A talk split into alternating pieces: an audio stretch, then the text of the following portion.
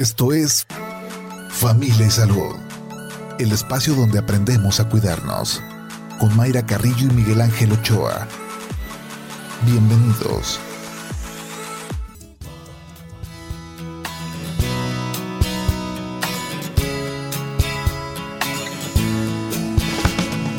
Hola, ¿qué tal? ¿Cómo están? Muy buenos días. Bienvenidos a Familia y Salud. Miércoles, mitad de semana, 30 de marzo del 2022. Que sea una excelente jornada para todos. La recomendación de todos los días, maneje con precaución, con mucho cuidado y con mucho ánimo, doctor Miguel Ángel. ¿Cómo le va? Muy buenos días. Bien. Qué bueno. ¿Así venía manejando con Así, ánimo, precaución con- y todo? Exactamente. Siguiendo las recom- tus recomendaciones Sí, ayer fue una eh, jornada complicada en cuestión de, de tráfico. de tráfico. En la tarde eh, se complicó por Avenida Vallarta, de Sí, pues, el- periférico a los cubos, digamos, a la Minerva. Sí. Hubo un, un accidente, entonces en la tarde estaba muy complicado. En la tarde-noche, por el Por concierto el de Coldplay. concierto. Que agárrense, que todavía hoy hay. Sí, eh, eh, Eh, eh, eh. eh. ¿Ya fuiste o no Eh, vas a ir? Hoy me toca. Ah, se va a ir como Sí. a las 5 de Sí, la tarde, porque si no, la no vas a... de, de mi casa a su casa es a las Gracias. 5. Exactamente. A las 5. Pues qué envidia, yo vi algunos este videos que pasaron algunos amigos. Ah, yo no quiero ver porque, pues no, ¿verdad? Sea Ah, sorpresa no, hoy. de- bueno, sí, qué bueno, Sí. qué padre que vas. Pero de los videos, ¿qué? Muy bien. No, hombre, pues padrísimo, ¿Padrísimo? pues como este, pura envidia de la buena. Sí.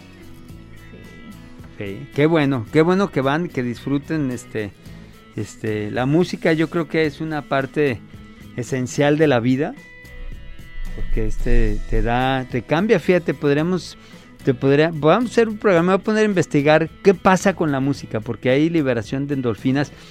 Bueno, acuérdate que este, retomando la información que sí sé, este, incluso el efecto que tiene el- la música sobre las moléculas de agua, ya lo hemos visto aquí, ¿no? O sea, como cierta música te levanta, o sea, bueno, modifica mucho el, el- el- eh, en, en bonito, le voy a poner así para no, este, en bonito la, la molécula del agua y otra que la deshace, ¿eh? Así nosotros. Sí, O sea, si, si vas con música en el coche, ya te tranquiliza, ¿no? sí, el ya tráfico vas que no voy, ya pensando, ya vas cantando, Sí, ¿no? a mí me- se me hace padrísimo esa gente que lo ves ahí en el coche, a las muchachas, sobre todo mujeres, ¿eh? Ay, van cantando a todo lo que dan. Si se, si se topa ya algún día conmigo, así me va a ver. Así te voy a ver. Sí. Muy bien.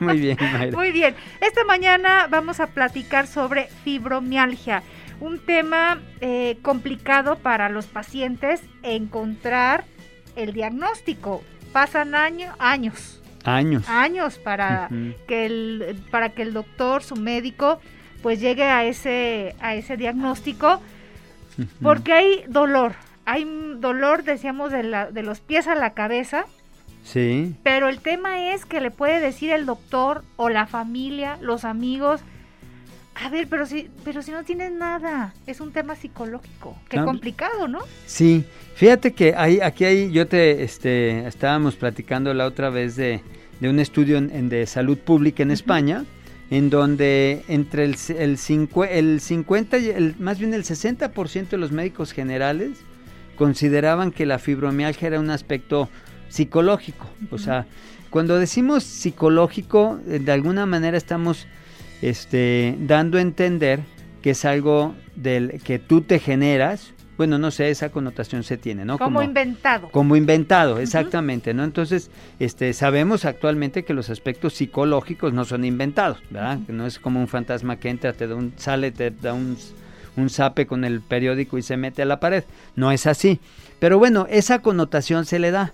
Entonces, imagínate que ese fue un estudio del 2000, no me acuerdo del año, pero bueno, 2020, 2000, por ahí, ¿eh? No era tan, tan viejito el estudio. Este, entonces, eso era entre tanto de los médicos generales como los médicos internistas. Digamos, la, la medicina interna, por decirlo así, tiene mucho más este, otras definiciones, pero es como, como la especialización de la medicina general la medicina y, este, eh, interna, ¿de acuerdo? Entonces digo, para ubicarnos, el, el- imagínate si al, al de cada 10 gentes, a 6 que tengan fibromialgia, a 6 no se les cree, Qué complicado. Qué complicado, porque además cuando no se le cree a alguien, pues qué tratamiento le va a dar si el, el médico considera que usted tiene la enfermedad en la cabeza. Lo va a mandar al psicólogo. Lo va a mandar al psicólogo o al psiquiatra. O al psiquiatra. En su defecto. Y, el psiquiatra sí le va a proporcionar algún medicamento quizá. Sí, porque las manifestaciones, las manifestaciones de, de la fibromialgia pues son son muy variadas, ¿no? Van, bueno, como tú bien decías, tiene que haber dolor de arriba, abajo del ombligo, de la, del lado derecho y lado izquierdo del cuerpo, ¿no? No tiene que ser todo al mismo tiempo, pero sí hay una, además una sensibilidad que se llama alodinia en medicina, en donde eh, ciertos aspectos no dolorosos, ciertos estímulos no dolorosos en, el, en la persona con fibromialgia son dolorosos. Entonces, el, este, una de las características de estas personas que, que las, que, las, las abrazan, ¿sí? Y ahí de abrazos a abrazos, si te dan un abrazo de oso, pues dices, ay, qué apretón, ¿verdad? Pero no necesariamente te duele, ¿me explico? O sea, te dan un buen abrazo que dices, ay, pues este me estrujo o esta, pero no te duele. Y los pacientes con fibromialgia, fíjate que hay un dato, por ejemplo, cuando les toman la presión, la presión del manómetro les genera mucho dolor. Entonces empezamos a ver que hay, hay estímulos que generan dolor que a la gran mayoría no les, no les no lo genera, ¿no? ¿Y cómo está definida la, fibromialgia? ¿Trastorno, enfermedad? O, ¿Qué es lo que se mm, tiene en cuestión de una pues, definición? Sí, en realidad es un es un síndrome, es una porque tiene sí, porque tiene diferentes, este, se considera una enfermedad eh, eh, un dolor neuropático, o sea, que está generado por una disfunción del sistema nervioso, que es el que lleva esa, esa este, eh, respuesta sensitiva. Sin embargo, también tiene que ver con el sistema inmunológico, ¿sí? Tiene que ver con el sistema endocrino, endocrinológico. Entonces, es, este, es un, por eso se le denomina síndrome, donde hay diferentes cosas, ¿no? Porque vamos a empezar con la sintomatología. La más común es el dolor, pero tenemos pacientes con síndrome, este, con fatiga crónica. Entonces, además de que tienes dolor, te da una fatiga que no te puedes mover. O sea, no es que no quieras, porque una cosa es no querer. O sea, yo no quiero irme, yo no quiero levantarme, yo me quiero quedar en la, o sea, yo opto por no puedo. No puedo, o sea, no este no pueden ahí el síndrome de fatiga crónica que también es otra entidad que se puede presentar sola sin estar necesariamente con fibromialgia, pero son pacientes que en determinado momento no pueden levantar el, el, aparato para cambiarle a la tele, Mayra. Entonces, fíjate, ahí va la, fatiga crónica. La otra es el aspecto cognitivo. Hay una, eh, este, los pacientes lo refieren como una, un pensamiento, un pensamiento nebuloso, o sea, como que tus ideas están en una, una bruma, ¿no? No, no son claros, este, no te permiten concentrarte, ¿sí? Entonces ahí está ese, este, eh, ese otro síntoma, ¿no? Pues vamos a escuchar otros datos que nos tiene producción preparado sobre el tema de esta mañana, sobre la fibromialgia. La fibromialgia es un trastorno caracterizado por un dolor músculo-esquelético generalizado, acompañado por fatiga y problemas de sueño, memoria y estado de ánimo. El dolor generalizado es en músculos y otros tejidos blandos, como los tendones y ligamentos. Además, suele estar acompañado de falta de sueño, dolor de cabeza, pérdida de memoria y por una alta sensibilidad al tacto de diversas partes del cuerpo llamados puntos sensibles. Pese a que la fibromialgia es crónica, las molestias suelen aparecer y desaparecer, e incluso variar en su intensidad. Es por ello que se conoce como la afección del dolor invisible. Este malestar se describe como un dolor de pies a cabeza y su nivel puede cambiar de persona a persona, por lo que su diagnóstico no siempre es fácil. No se conocen bien los mecanismos por los que se produce, y por ello no se encuentran alteraciones en los análisis o en los estudios de imagen que permitan establecer un diagnóstico. Los síntomas a menudo comienzan después de un evento, como un traumatismo físico, cirugía, infección o estrés psicológico significativo. En otros casos, los síntomas se acumulan progresivamente con el tiempo sin una causa de origen. Si bien no existe una cura para la fibromialgia, hay medicamentos que pueden ayudar a controlar los síntomas. La forma como se acepta y afronta el dolor es crucial para mejorar la calidad de vida de las personas con fibromialgia y para ello, la terapia psicomagia nos puede dar las herramientas necesarias, además sirve de ayuda para superar la ansiedad, tristeza o apatía que suelen acompañar la enfermedad.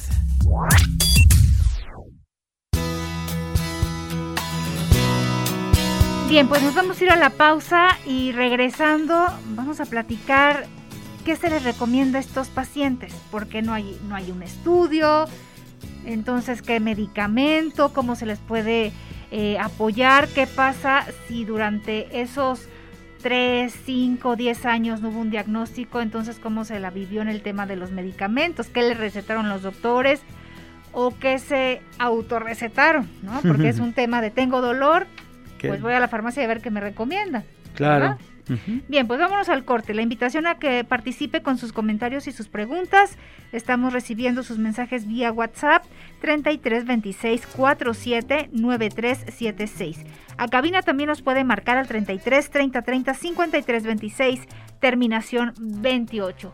8 de la mañana con 17 minutos. Vámonos a la pausa. Estás escuchando Familia Salud. Continuamos.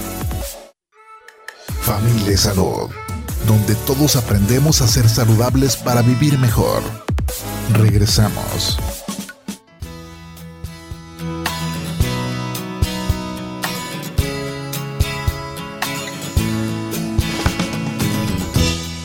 8 de la mañana con 29 minutos. Gracias que continúa con nosotros aquí en Familia y Salud.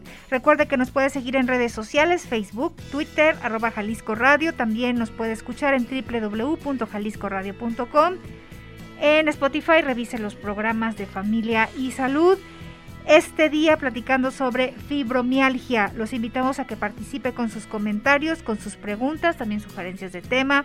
33 26 47 9376, mensajes vía WhatsApp y también llamadas, las estamos atendiendo aquí en cabina en el 33 30 30 53 26, terminación 28. Pues ya nos adelantaba el doctor Miguel Ángel este tema complicado que es la fibromialgia porque los pacientes pues le batallan para encontrar ese diagnóstico, pueden pasar años para que les den este diagnóstico de fibromialgia, pero ¿qué, qué, pasan eh, estos em, días con dolor, con esta fatiga, con problemas para dormir? Con el señalamiento de las familias, de los compañeros de trabajo, de no tienes nada. Claro, porque además, bueno, qué bueno que tocas el, tema, porque también en ese desconocimiento de, la enfermedad va el considerarlo o no incapacitante, ¿sí? Y también había ahí alrededor del, del 16% de, de, los, de las personas, digo, de los médicos de, este, de primer contacto en España consideraban que no era una enfermedad incapacitante.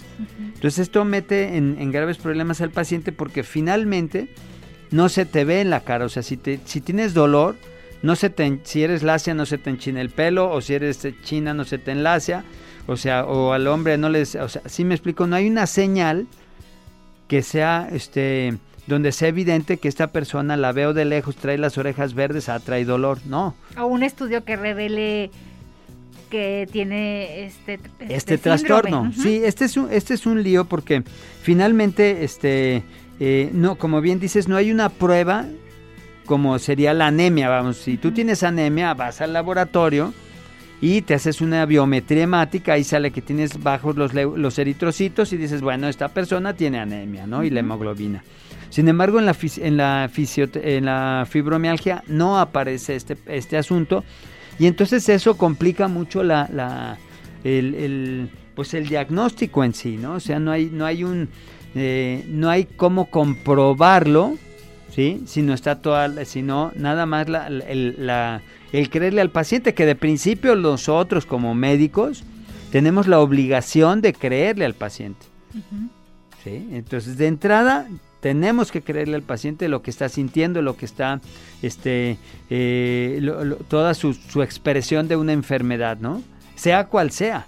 Ese es un, principio. Sin embargo, pues en esta, en, digamos, en la seguridad social, en donde tienen que justificar una incapacidad, pues ahí es donde se atoraba la carreta, ¿no? ¿Qué es primero? Eh, ¿El dolor y luego vienen problemas de sueño, la fatiga? ¿O puede ser al revés, que empieza el paciente pues eh, emocionalmente mal, luego el dolor? Sí, no, no hay una regla que, que establezca qué es la, la qué es primero, ¿no? ¿Qué, ¿Qué, fue primero? Si la depresión, la ansiedad, que son también síntomas que, se, que acompañan esta enfermedad, o, o, o la, el dolor.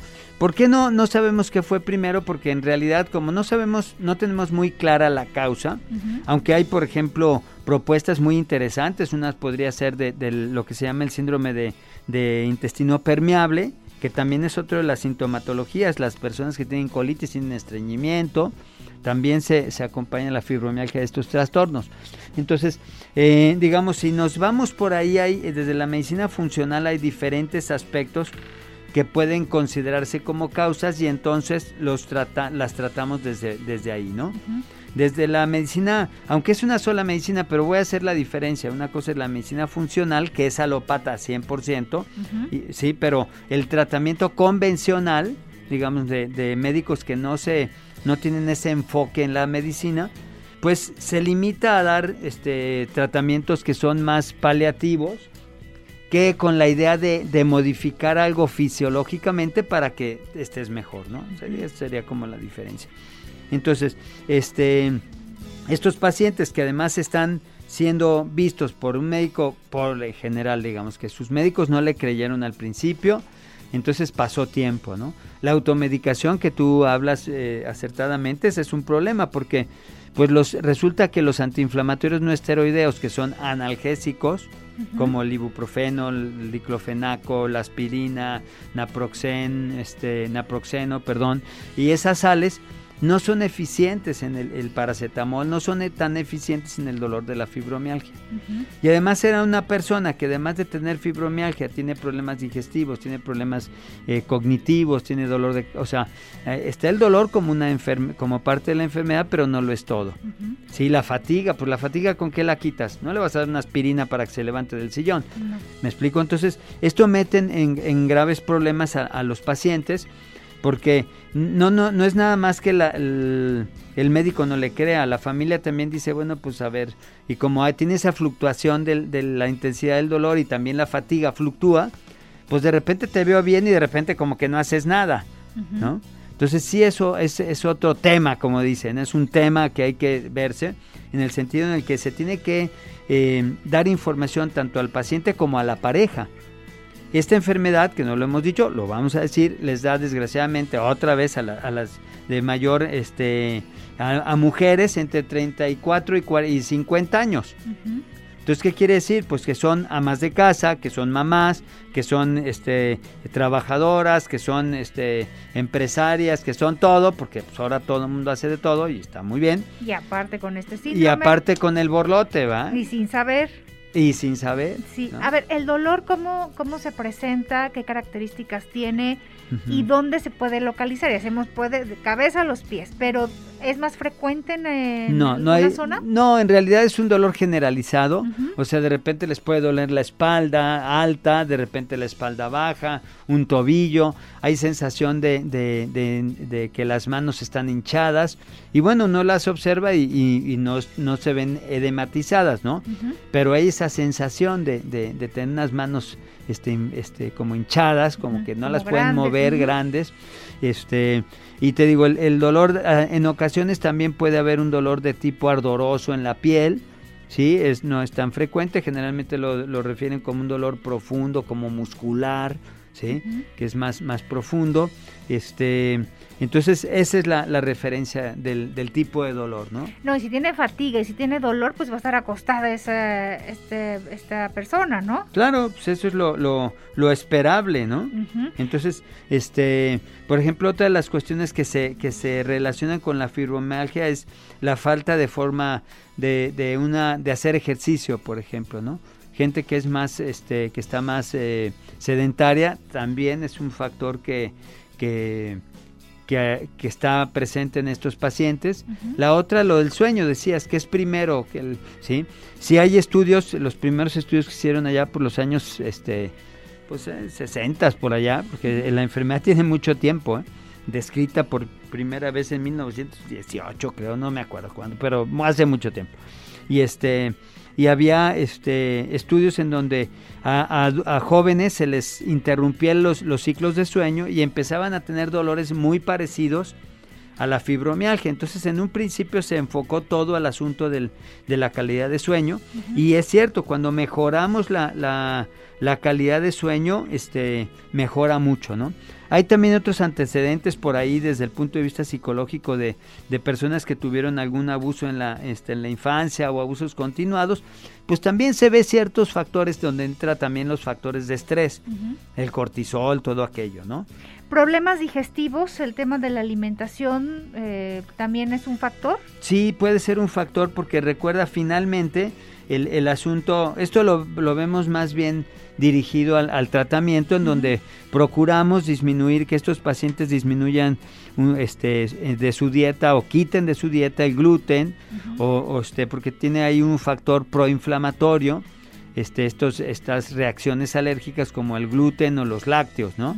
Y evidentemente pues el azúcar, que es el azúcar no es buena para nada, ¿no? O sea, eh, nos da el gusto, pero, pero nos mete más en broncas. Nos da después muchos disgustos. Así es, sí, finalmente sí, ¿no? ¿Estreñimiento pueden tener estos eh, pacientes? Pues mira, tienen, se puede, sí, se puede relacionar con estreñimiento, con cistitis, se puede relacionar con, con endometriosis, se puede, este, con eh, dolor uretral, este, ¿qué otras? Eh, eh, con hipersensibilidad a ciertos este, químicos, o sea, como una respuesta exagerada al medicamentos, este, se relaciona también mucho con disfunción temporomandibular, aquellas personas que les duele esta articulación temporomandibular, para los que no la ubican, es la que está, la que articula la mandíbula con, con el maxilar, ¿sí? Y digamos el dolor pues se refiere a, a la zona alrededor de los de los oídos no del pabellón auricular. Entonces este pues e, es muy variado ese es el asunto no sí y, también puede ser muy variados los doctores y especialistas con los que llegues ¿no? claro sí. Y lo que gastes Sí, también, o sea, el, con respecto al, tiempo de que, de que te dieron, no es, además de lo que gastes es lo que dejas de ganar, porque si estamos hablando que son mujeres en etapa productiva y esto genera incapacidad, genera incapacidad comercial, digamos, de pensar, decir, ay, ¿qué le dije a este cliente que, que iba a ir, no iba a ir, no tengo, no tengo ni fuerzas para ir, o sea, cosas que, que impactan económicamente. Sí, bueno, vámonos a la pausa regresando. Eh, nos dirá el doctor Miguel Ángel, pues, qué alternativas hay para estos pacientes. Eh, lo invitamos a que nos mande sus comentarios, sus preguntas a través de mensajes vía WhatsApp 33 26 47 9376. 8 de la mañana con 40 minutos. Vámonos a la pausa. Afronta tus miedos. Las creencias limitantes son realmente paralizantes. Creer que no podemos hacer algo puede no dejarnos seguir creciendo y desarrollándose. Es importante adoptar una mentalidad que no nos limite para después pasar a la acción. Hemos de aprender a afrontar los miedos y aprender a vivir en la incertidumbre, porque no siempre todo es perfecto en la vida. Estás escuchando Familia Salud. Continuamos.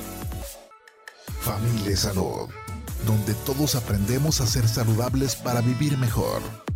Regresamos. Ríe. La risoterapia tiene beneficios, los cuales te ayudan a la disminución de la percepción del dolor, rebaja el nivel de cortisol, combatiendo el estrés y el insomnio, y mejora la función pulmonar en pacientes asmáticos. Se ha comprobado que las personas positivas viven más años, su sistema inmunológico es más fuerte y son menos propensas a enfermarse.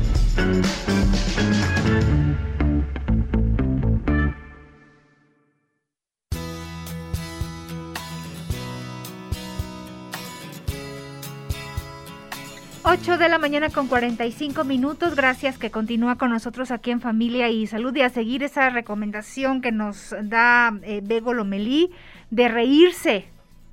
Es, mejor estar de buenas todo el día. Yo sí, yo sí me río bastante todo el día. Lloro de, las risas que... ¿Verdad, doctor? Claro, pues es sumamente importante reírse.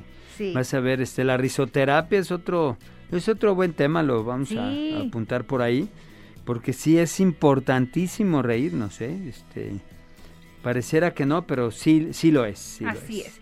Vamos con mensajes. Gracias que nos está mandando sus mensajes a través del WhatsApp 3326 479376. Respecto al tema de hoy, considero es cerebral, ya que ahí se registra todo y todas las sensaciones de dolor o placer. Es mi opinión muy personal. Saludos, gracias por su, su por su comentario. comentario. Bueno, sí, como dicen, pues el, el- el dolor en sí, digo, tiene razón porque el dolor, la concepción del dolor es a nivel cerebral.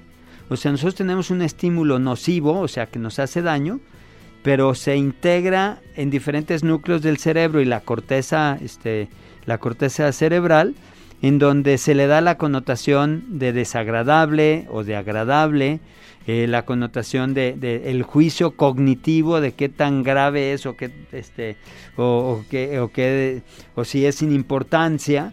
Entonces, bueno, en ese sentido, este, digamos literal, pues puede ser, sí, sí tiene razón, ¿no? Otro mensaje, hola, buenos días. Gracias por los temas que tocan a diario, yo los escucho, muchas gracias. Y también pregunta, ¿el dolor se puede presentar en la mitad del cuerpo solamente? El dolor, eh, sí, o sea, puede ser del dolor de es que en momentos le duele el lado derecho y en momentos le duele el lado izquierdo. Ese, pero fluctúa, o sea, si usted tiene un dolor en una articulación, puede ser, puede ser ya una cuestión y que no varía, por ejemplo, le duele la muñeca derecha y este la- y, y no, no varía, por ejemplo, después el tobillo izquierdo o, o la, o el muslo, bueno, hay que pensar que esa- ese dolor está bien localizado, que no irradia, que no se, que no fluctúa, es otra, pues, es otra cosa, ¿no? Bien. ¿Y qué se va a hacer con los pacientes, doctor? ¿Cómo se les va a apoyar? Pues para que dentro de lo que cabe, pues eh, salgan adelante, puedan, no sé, incorporarse a sus actividades, ejercicio, eh, el tema laboral, que pues no les cueste trabajo como cuando estaban buscando un, un diagnóstico, cuando no lo tenían. Sí, tienes razón. Este eh, es muy importante primero que el médico piense en esa enfermedad. La otra es que si el médico no lo ha mencionado, ustedes como pacientes le puedan decir o sugerir, oiga, doc, ¿no será fibromialgia? Porque hay enfermedades que hay que, hay que este, descartar, que pueden estar junto con la fibromialgia o generar sintomatología muy parecida como es el hipotiroidismo, ¿sí? o incluso actualmente la enfermedad de Lyme, que está este, relacionada a un proceso infeccioso. Pero ¿no? por ejemplo, para hipotiroidismo, exámenes, estudios te lo pueden decir. Sí, te lo pueden, este, eh, digamos, si hay una correlación con el perfil tiroideo, donde puedes decir que hay una, un hipotiroidismo. Ahora sabemos que se habla de hipotiroidismo subclínico, donde los parámetros, este, los parámetros del laboratorio están bien. Sin embargo, el paciente tiene síntomas, o sea, acuérdense que lo más importante es la clínica, eso es lo que nos dice, nos da la pauta. Los, los estudios de laboratorio son para confirmar mi hipótesis, pero no curamos estudios de laboratorio. Yo pu- puedo tener un paciente que tiene, este, porque además vamos a las estadísticas. Recuerden que la gran mayoría de los pacientes tienen estos parámetros, pero hay parámetros como y se catalogan como de referencia teóricamente normales. Pero hay pacientes que pueden tener esos parámetros cargados a la izquierda, o sea, con menos, este, menos cantidad, o a la derecha con mayor cantidad y ser normales. Porque la medicina no es de todos contra, o sea, todos somos iguales.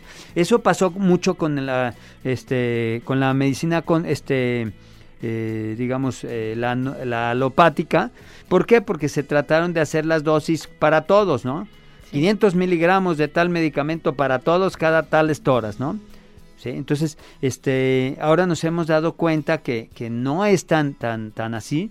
Entonces, eh, no necesariamente tenemos que basarnos en un estudio, ¿no? Ahora, si decía de todos estos medicamentos que regularmente se recetan para el dolor, y que no funcionan en, Que en sí. este sentido, que sí, porque Sí. pobre paciente, que se le quite el dolor o que disminuya el dolor. Claro, generalmente la fibromialgia se trata con antidepresivos tricíclicos o de este o duales, así se llaman, que se tratan así por la por el aspecto de la serotonina, no porque el paciente esté, ah, está deprimido, dale un antidepresivo, no, sino por su acción anti, o sea, analgésica. ¿De acuerdo? Eso es muy importante. Se utilizan también medicamentos del tipo de los neuromoduladores como la pregabalina, la gabapentina. Se pueden utilizar también este, eh, opioides que también tienen su función. Sin embargo, hay, ot- hay otras cosas con las que tenemos que que apuntalar el tratamiento, ¿no? Las terapias cognitivo-conductuales de- desde el punto de vista psicológico son muy útiles. Está la mejorar la calidad de, de, eh, sueño, es muy importante. Y bueno, también hay otras, este, la dieta, la dieta va a ser sumamente importante. Está también otras terapias cognitivo, digo, otras terapias eh, convencionales, no, perdón, no convencionales o complementarias como el ozono, la aplicación del ozono tiene bastante buena utilidad. La acupuntura, la crío, son, la crioterapia de cuerpo entero son, son cuestiones que ayudan bastante.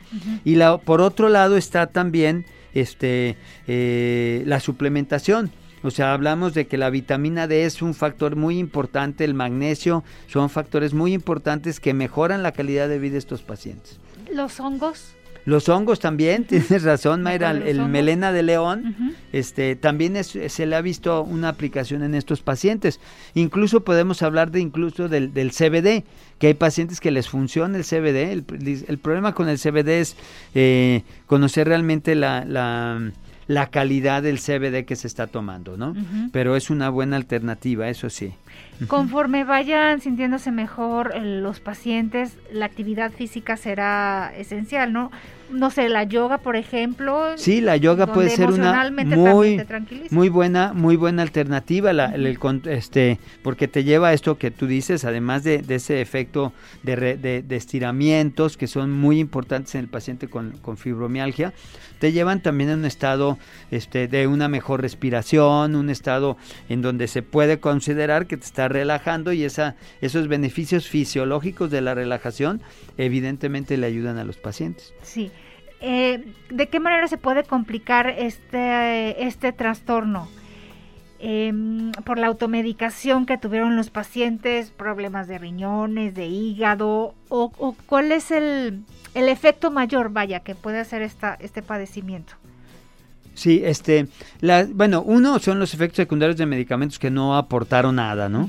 Ayer, fíjate, tuve un paciente, por cierto, que vino con dolor de, de hueso y tiene una, una sobre, sobre un, so- está, el hueso está mucho más grueso que, que lo normal de su talón y este, ya lo quieren operar y le dije, a ver, ¿qué está tomando? Resulta que es un efecto secundario de un medicamento para el acné. Por cierto, este, este, le mando un, es el, el licenciado Carlos Rubio, que es nuestro este, radio escucha y No. tele- er, televidente de- del Saludos, programa de. Familia y Salud.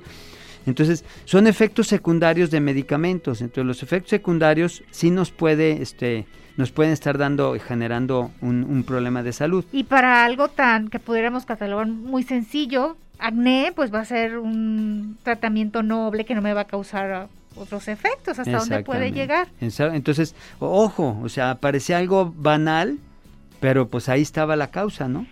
Se va con el médico general entonces cuando se tenga sospechas de fibromialgia, que vayan con su médico general, pero los casos los toman los reumatólogos o quién es el indicado para que tome eh, el, el barco. este, para que tome el, el barco, este, mire, generalmente lo, este, lo trata, o el, el médico general tiene toda la capacidad para, para, este, para diagnosticarlo e incluso para tratarlo si se pone a leer, o sea, ¿sí? Generalmente los reumatólogos son los que lo tratan o bien los especialistas de, dolor como un servidor, ¿no? Y que le llamen a usted si hay eh, dudas al respecto, algún, Con mucho gusto. alguna sospecha en cuestión de alguna familiar, usted que nos está escuchando sobre este padecimiento, que le marquen a qué número, doctor. Es el 33 Bueno, 333-115-6851. Otra vez que me faltó un número. 333-115-6851. Con mucho gusto. Muy bien, pues vámonos, doctor. Muy bien, vámonos a tele. a tele, los Yo estoy esperamos. aquí. un ojo al gato y el otro al garabato. Garabato. Nos vamos a tele, los esperamos en unos minutitos más a través de Jalisco TV en el 17.1. Aquí en Radio Mañana los esperamos tempranito. Shaq, Edgar, gracias chicos. Hasta mañana. Adiós. Esto fue Familia y Salud.